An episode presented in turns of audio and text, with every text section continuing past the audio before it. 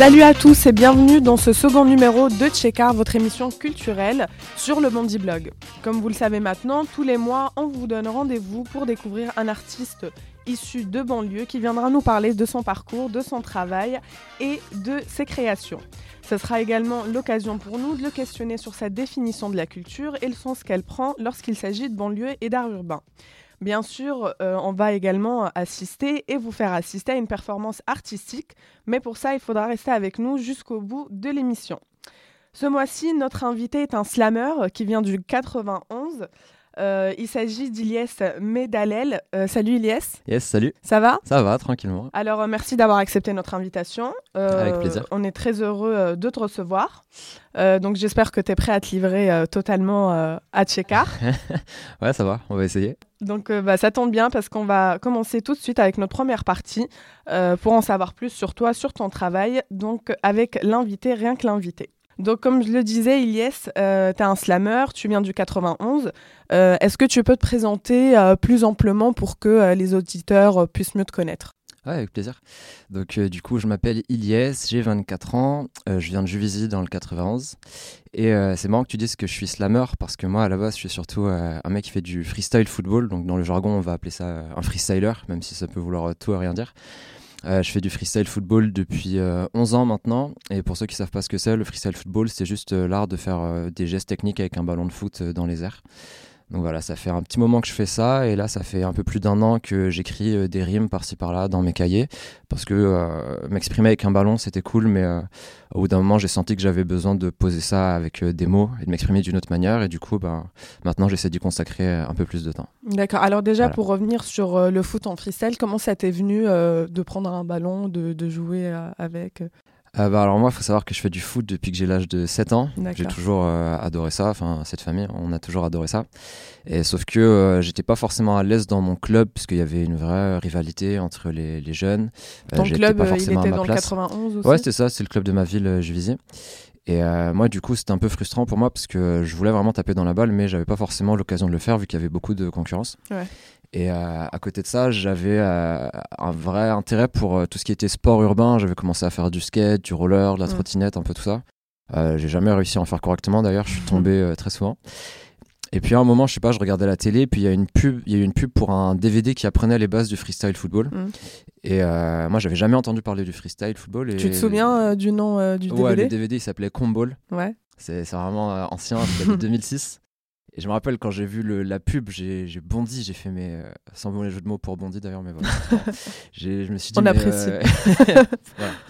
Je me suis dit, ouais, mais c'est ouf ce truc, euh, faut absolument que j'en fasse. Donc j'ai harcelé mon père pour qu'il m'achète euh, le DVD et c'est Ouais. comme ça que ça a commencé. quoi. J'ai regardé le DVD 50 fois, ils apprenaient les bases, ils faisaient des ralentis. J'ai pris mon ballon dans mon jardin, j'ai commencé à m'entraîner et je faisais que ça après. D'accord. Et, euh, et toi, dans la vie, euh, enfin, à côté du euh, foot en freestyle, du slam, qu'est-ce que tu fais Est-ce que tu Euh, travailles euh Ouais, alors je viens de finir mes études. J'ai fait l'école de commerce de Rouen. Ouais. Euh, et du coup, j'ai obtenu mon diplôme l'année dernière. Et en fait, je savais pas exactement ce que je voulais faire après l'école, parce que justement, j'avais bah, tous mes projets un peu artistiques, de vidéo, de freestyle, d'écriture ou autre, qui me trottaient un peu dans la tête. Mm. Et je voulais avoir du temps à y consacrer. Du coup, euh, en fait, cette année, je me suis pris une, une sorte d'année de césure juste pour développer un peu ces projets. Et à côté, j'ai pris euh, un boulot à temps partiel dans un café à Paris, parce qu'il faut vivre quand même. Donc, euh, bah, revenons euh, à l'écriture et au slam. Ça fait combien de temps Donc, ça fait un an, tu nous as dit. Comment vraiment tu t'es lancé dedans Comment ça il- Quel est le déclic qui a fait qu'un jour tu as pris un stylo, une feuille et tu t'es dit je vais écrire et je vais faire, euh, je vais les interpréter après? Eh ben, de base, moi, j'écris euh, énormément, euh, juste pour un peu me libérer l'esprit, parce que je pense souvent à trop de trucs, ou alors j'ai plein d'idées. Et de base, toute ma créativité, je la mettais dans, le freestyle football.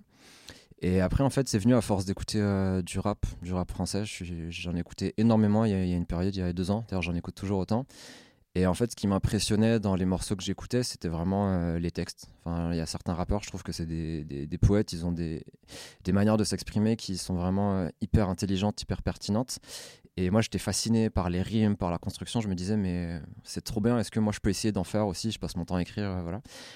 Mais du coup, au début, j'avais pas du tout l'optique de, de monter sur scène, d'interpréter des textes ou quoi. C'était juste moi pour écrire et pour voir euh, ce que ça pouvait faire. Et après, en fait, à force d'écrire de plus en plus, je me suis rendu compte qu'il y avait moyen que je fasse quelque chose. Et c'est là que j'ai commencé à me dire, ah, pourquoi pas creuser ça encore plus loin. Quoi. Ouais, et quand tu nous dis que tu écoutais beaucoup de rap français, t'écoutais qui par exemple? Alors euh, en vrai, j'ai pas forcément une méga culture euh, rap, mais euh, j'écoute un peu ce qui se fait en ce moment. Quoi. Celui qui m'a vraiment le plus fasciné au, tout début, c'était Nekfeu. Ouais. même si aujourd'hui c'est chaud de dire je suis fan de Nekfeu puisqu'il a un public très voilà, grand public et il y en a beaucoup qui disent que c'était mieux avant. Mais moi j'ai toujours été fasciné par, par son écriture, par ses jeux de mots, ses métaphores c'est vraiment celui qui m'a donné envie d'écrire et m'a donné envie de, de me plonger là-dedans à, fond. Quoi.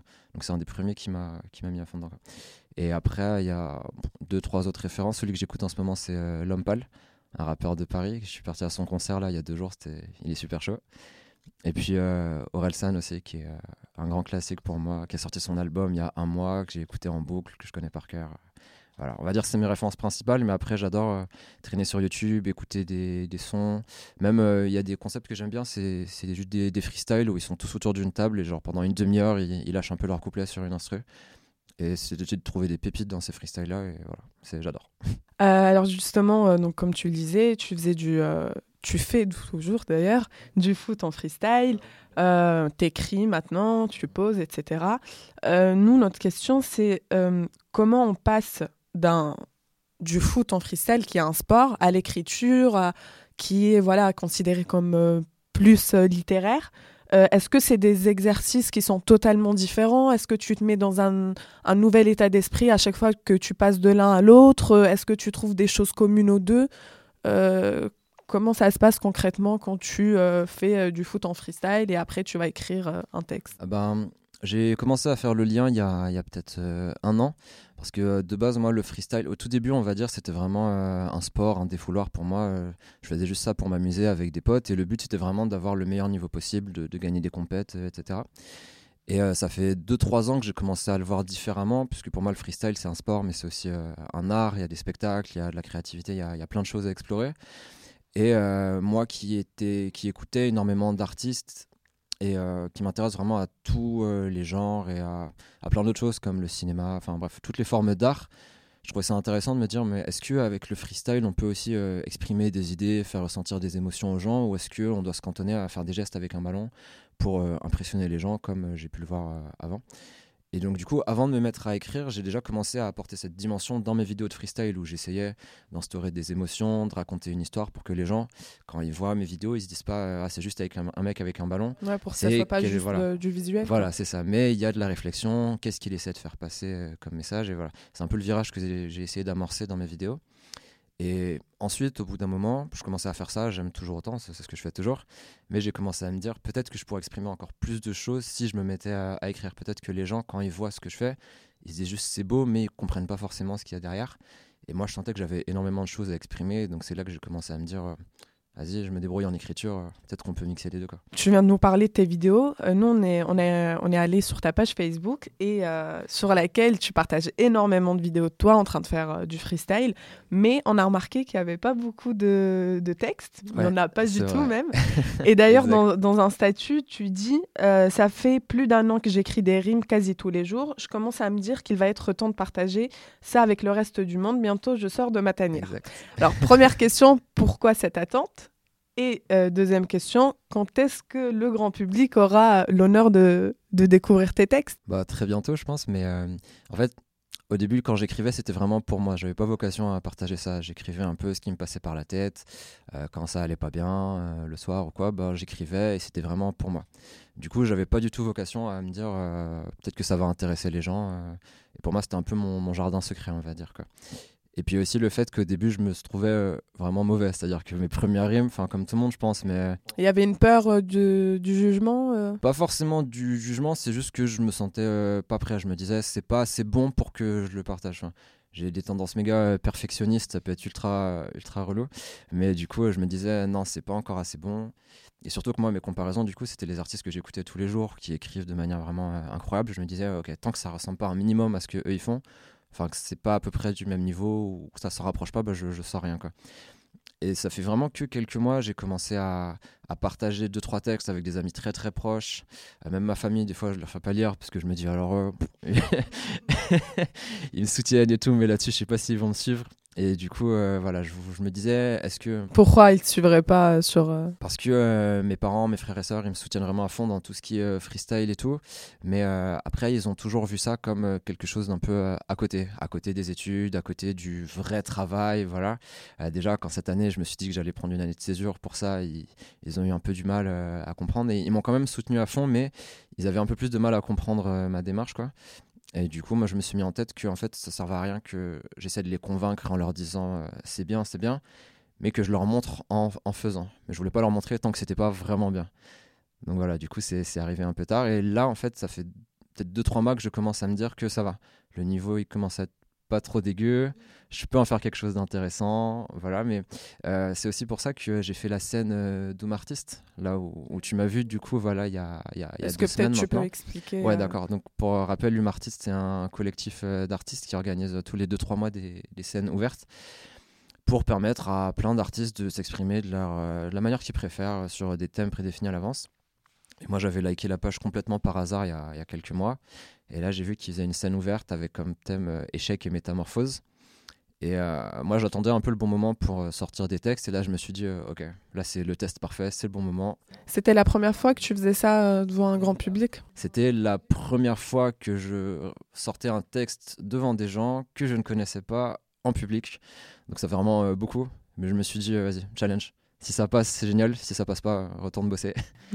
et ça s'est plutôt bien passé, même très bien passé. J'ai eu que des retours positifs. Donc euh, voilà. Et concernant ton euh, processus de création, euh, comment, comment tu fais en fait pour écrire Qu'est-ce qui, qu'est-ce qui va te donner l'inspiration? Est-ce qu'il y a des moments précis où tu, tu, dis dans la journée, par exemple, ce soir, je rentre chez moi, j'écris, surtout que bah, tu nos études, tu, tu travailles à côté. Euh, est-ce que ça vient de, de façon spontanée? Est-ce que tu dois te documenter avant euh? C'est un petit peu de tout ça. Ça dépend des jours. Il y a des jours où vraiment je pense absolument à rien. Ouais. Et euh, d'un coup, j'ai un truc qui me tombe dessus. Enfin, je sais pas, je vois quelque chose dans la rue ou dans le train. Et là, je me dis, ok, là, il faut que j'écrive. J'ai deux, trois idées. voilà. Donc, c'est vraiment l'environnement qui, qui, influence. Voilà, en grande partie. Mais c'est il n'y a pas que ça. C'est-à-dire que souvent aussi, je vais m'asseoir, il n'y aura rien autour de moi, je vais être dans ma chambre, il va être 2h du matin, tout le monde dort. Parce qu'il faut savoir que euh, je vis plutôt la nuit, donc du coup, euh, euh, c'est surtout la nuit que j'écris, on va dire. Et là, je me base un peu sur ce qui, ce qui me passe par la tête, sur ce que j'ai vécu pendant la journée, sur des trucs que j'ai vécu il y a 3-4 ans, sur ce que j'ai envie de faire dans 3-4 ans. Enfin, mmh. voilà. Énormément de choses comme ça. Et sinon, euh, j'ai toujours deux, trois endroits euh, dans Paris où je me pose, genre des cafés. Et là, je me dis, ok. T'as tes euh, endroits de préférence Ouais, dans, dans, Paris, par exemple, le quartier de la bibliothèque François Mitterrand. Je suis tout le temps là-bas. J'adore écrire là-bas, ça m'inspire beaucoup. Et t'as un endroit comme ça en banlieue ou En banlieue, bah, chez moi en fait, je suis surtout chez moi à, à Juvisy. Sinon après, le, je passe la plupart de mon temps sur Paris pour bosser ou pour écrire en tout cas, même dans le RER e d'ailleurs quand j'arrive à avoir une place assise et que j'ai de la place pour écrire, bah, là j'écris, je suis bien. Ok, et euh, bah, on aimerait revoir, revenir sur un de tes morceaux qui est La Défense. Yes. C'est un morceau que tu as composé donc, qui, qui parle du quartier de La Défense. Voilà, exactement. Euh, qui, est, euh, enfin, qui, qui, ressort vraiment parce que enfin, c'est pas. C'est pas un morceau, c'est un peu original comme ça de faire un morceau sur ce quartier-là. Euh, donc, je, te cite euh, Le gris s'est emparé des couleurs, nous laissons désemparés presque en colère, on s'y perd, on regarde beaucoup l'heure, loin de l'insouciance des vacances scolaires. Donc, euh, ce qu'on aimerait nous savoir, c'est comment t'es venue cette idée en fait d'écrire un texte sur la défense? Comment ça s'est passé? Un jour, tu étais à la défense, tu t'es dit, ah tiens, je vais écrire un texte dessus Non, bah en fait, moi de base, j'ai une grande fascination pour les lieux de manière générale. C'est pour ça que dans mes vidéos de freestyle, ça fait à peu près deux ans que je fais des vidéos toutes les semaines dans, des endroits que je connais ou que je connais pas, parce que je trouve qu'ils peuvent raconter pas mal d'histoires. Moi, ça peut me rappeler des souvenirs, ça peut rappeler des souvenirs à d'autres. Donc voilà, j'accorde beaucoup d'importance au lieu dans, toutes mes créations. Et euh, en fait, la défense, j'y ai fait euh, un stage quand j'étais en, césure pendant mes, études. Quoi. Et euh, du coup, c'est un stage qui m'a un peu, enfin, pas traumatisé, mais on va dire que je me suis pas du tout trouvé à ma place, euh, j'étais pas à l'aise. C'était dans quoi C'était en contrôle de gestion. Donc euh, un truc super fun. et en fait voilà, c'était l'époque, enfin c'était mon tout premier stage, mon premier contact avec le, monde pro, le monde de l'entreprise, euh, en rapport avec mes études. Et donc moi je savais pas trop à quoi m'attendre et ça a été un peu un choc parce que je me suis dit, en fait ce monde-là il est peut-être pas fait pour moi. mince, mais du coup qu'est-ce que je vais faire de ma vie quoi? C'est un peu, c'est un peu flippant. Et du coup bah, j'y ai passé six mois. Et euh, pendant ces six mois, bah, en fait, bah, voilà, je voyais plein de choses et ça a un peu nourri, euh, pas forcément ma créativité, mais mon, imaginaire, on va dire. je voyais des choses un peu. C'est un quotidien que tu as décidé de, voilà. de mettre sur C'est ça, ouais. Et du coup, euh, quand plus tard j'ai commencé à faire mes vidéos de freestyle sur les lieux, je me suis dit, il faut que je revienne là-bas. Voilà. Ok, bah écoute, on est arrivé à la deuxième, à la moitié de, de notre émission. On a déjà appris pas mal de choses sur toi, donc je te propose de continuer. Euh, et, de passer à notre deuxième partie qui est C'est quoi ta culture?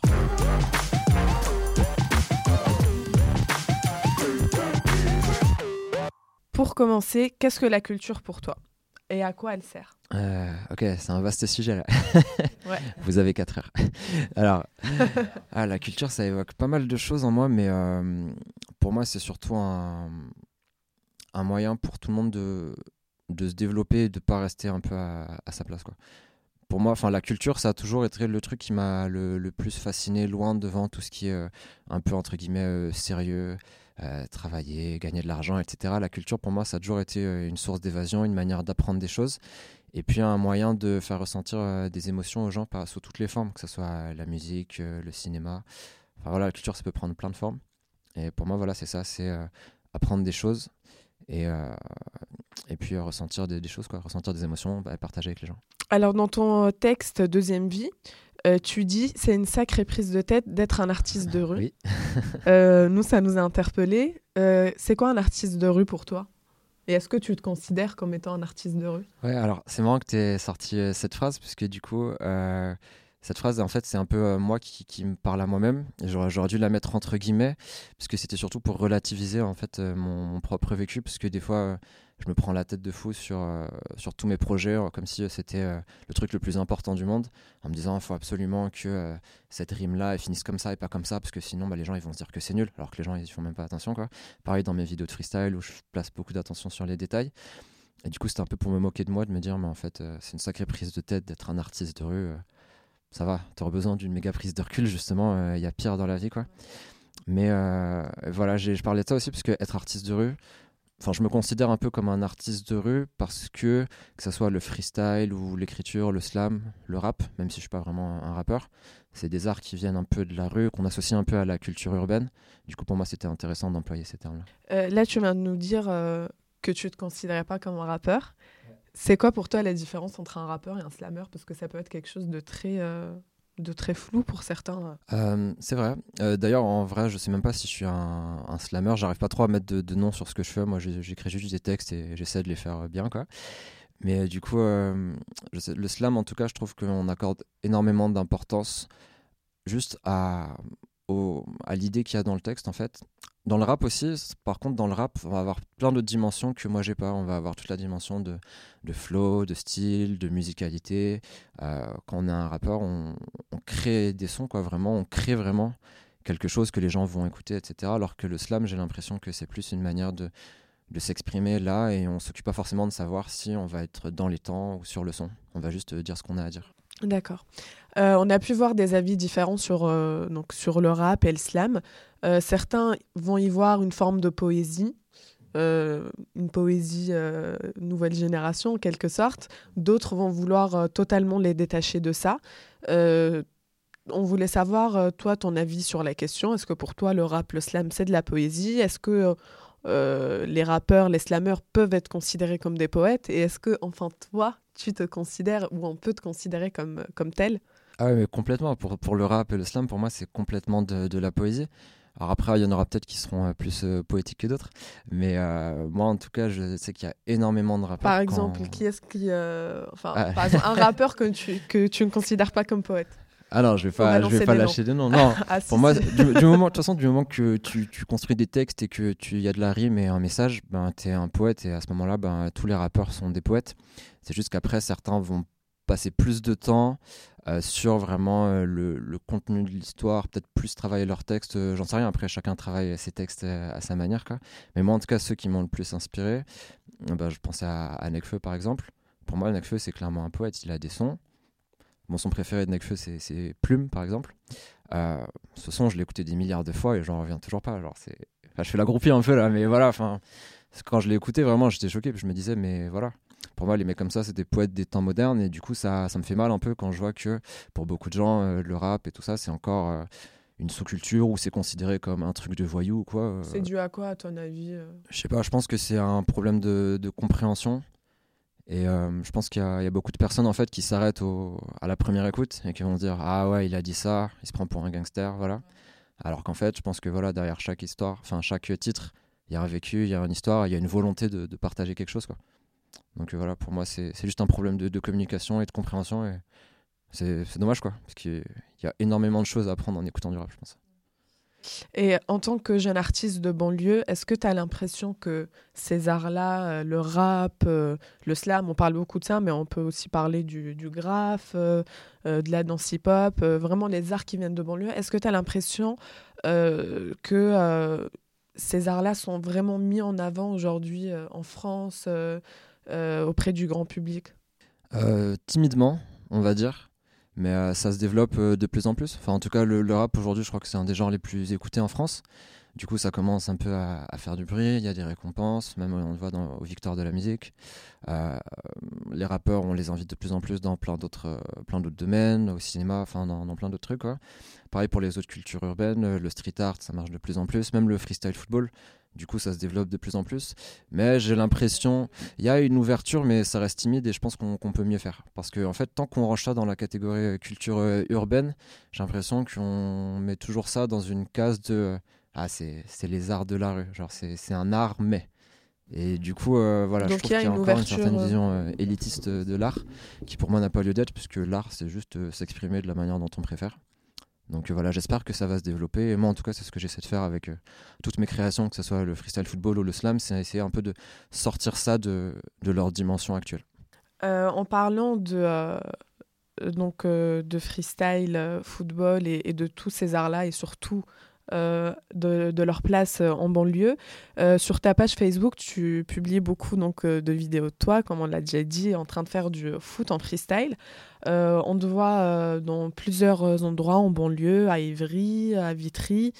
D'ailleurs, tu expliques que c'est une, une, vraie initiative, c'est-à-dire c'est vraiment un choix d'avoir filmé certaines de tes performances en banlieue pour mettre aussi en valeur certains endroits de banlieue. Pourquoi cette initiative? Alors la toute première, c'était que euh, je trouvais que les vidéos de freestyle étaient terriblement euh, toutes les mêmes.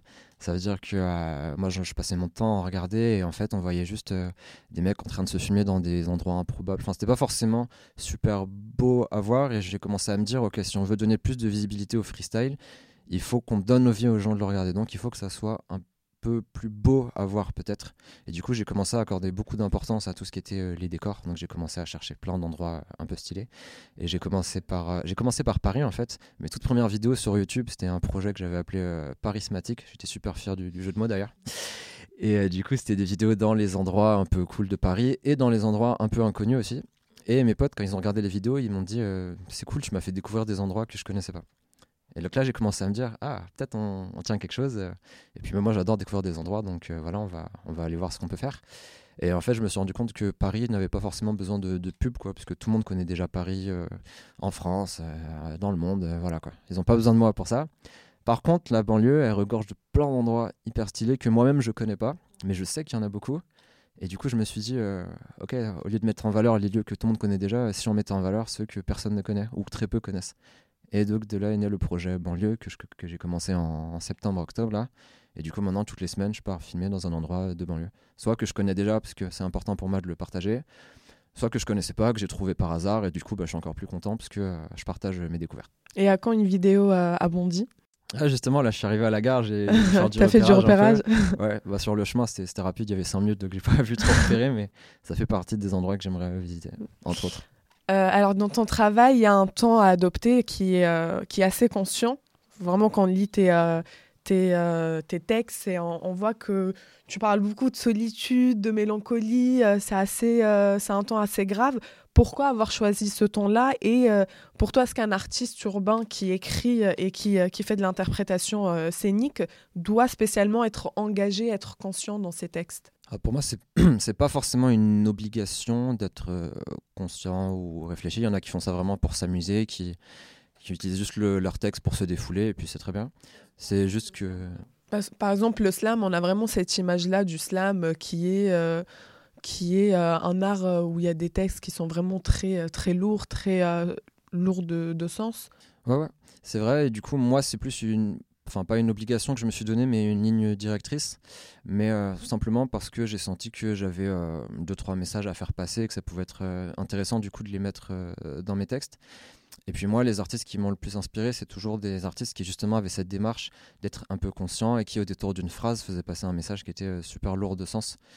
Et du coup, euh, moi, c'est un peu la mission que je me suis donnée, c'est que chaque euh, œuvre que je crée puisse servir à d'autres personnes, que quand ils la regardent, quand ils l'écoutent, ils se disent ah ouais, c'est pas forcément stupide ce qu'il dit, peut-être que peut-être que voilà, enfin que ça fasse réfléchir en tout cas et que ça laisse pas indifférent quoi. D'accord. Bah écoute, euh, après avoir parlé culture, euh, je vais passer la main à, Jonathan Baudouin euh, pour son questionnaire de Proust. C'est à toi, Jonathan. Merci Fatma. Donc ça y est, je prends le relais et, et j'ai un petit questionnaire à te proposer. Tu verras, c'est pas, ça va être assez cool. Hein. On va, on va commencer. Alors toute première question, si tu étais une œuvre d'art, tu, tu, serais laquelle? Ah, Je suis terriblement mauvais à ces questions-là. Si tu étais. J'aurais dû me préparer. Si j'étais une œuvre d'art. Hmm. C'est une bonne question. Ça peut être n'importe quoi, une peinture, un truc. Ah, n'importe. Euh, ok. Euh, la chanson San de Aurel Pourquoi? Parce que euh, c'est euh, dans ce son, Orelsan, il, il, parle de tous ses doutes, de toutes ses craintes.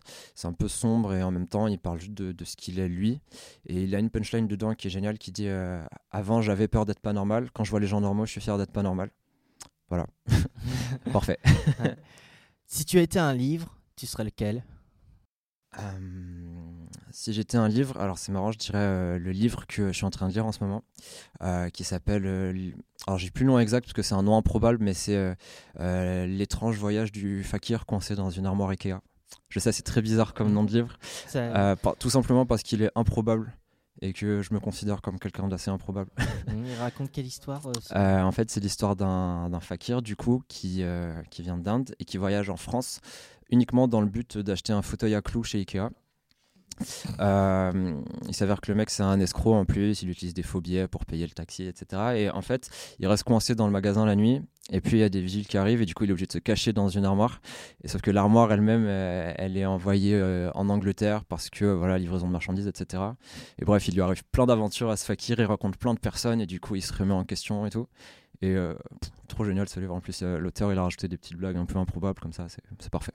Si tu étais un film, tu serais euh, si j'étais un film, euh, le documentaire à voix haute récemment. Je sais pas si vous en avez entendu parler un petit peu. On en a même euh, consacré plusieurs articles sur le Bondi Blog, le documentaire à voix haute. Donc, Et ben voilà, c'est le premier qui m'est venu à l'esprit et il fait partie des films qui m'ont donné envie aussi de consacrer plus de temps à l'écriture.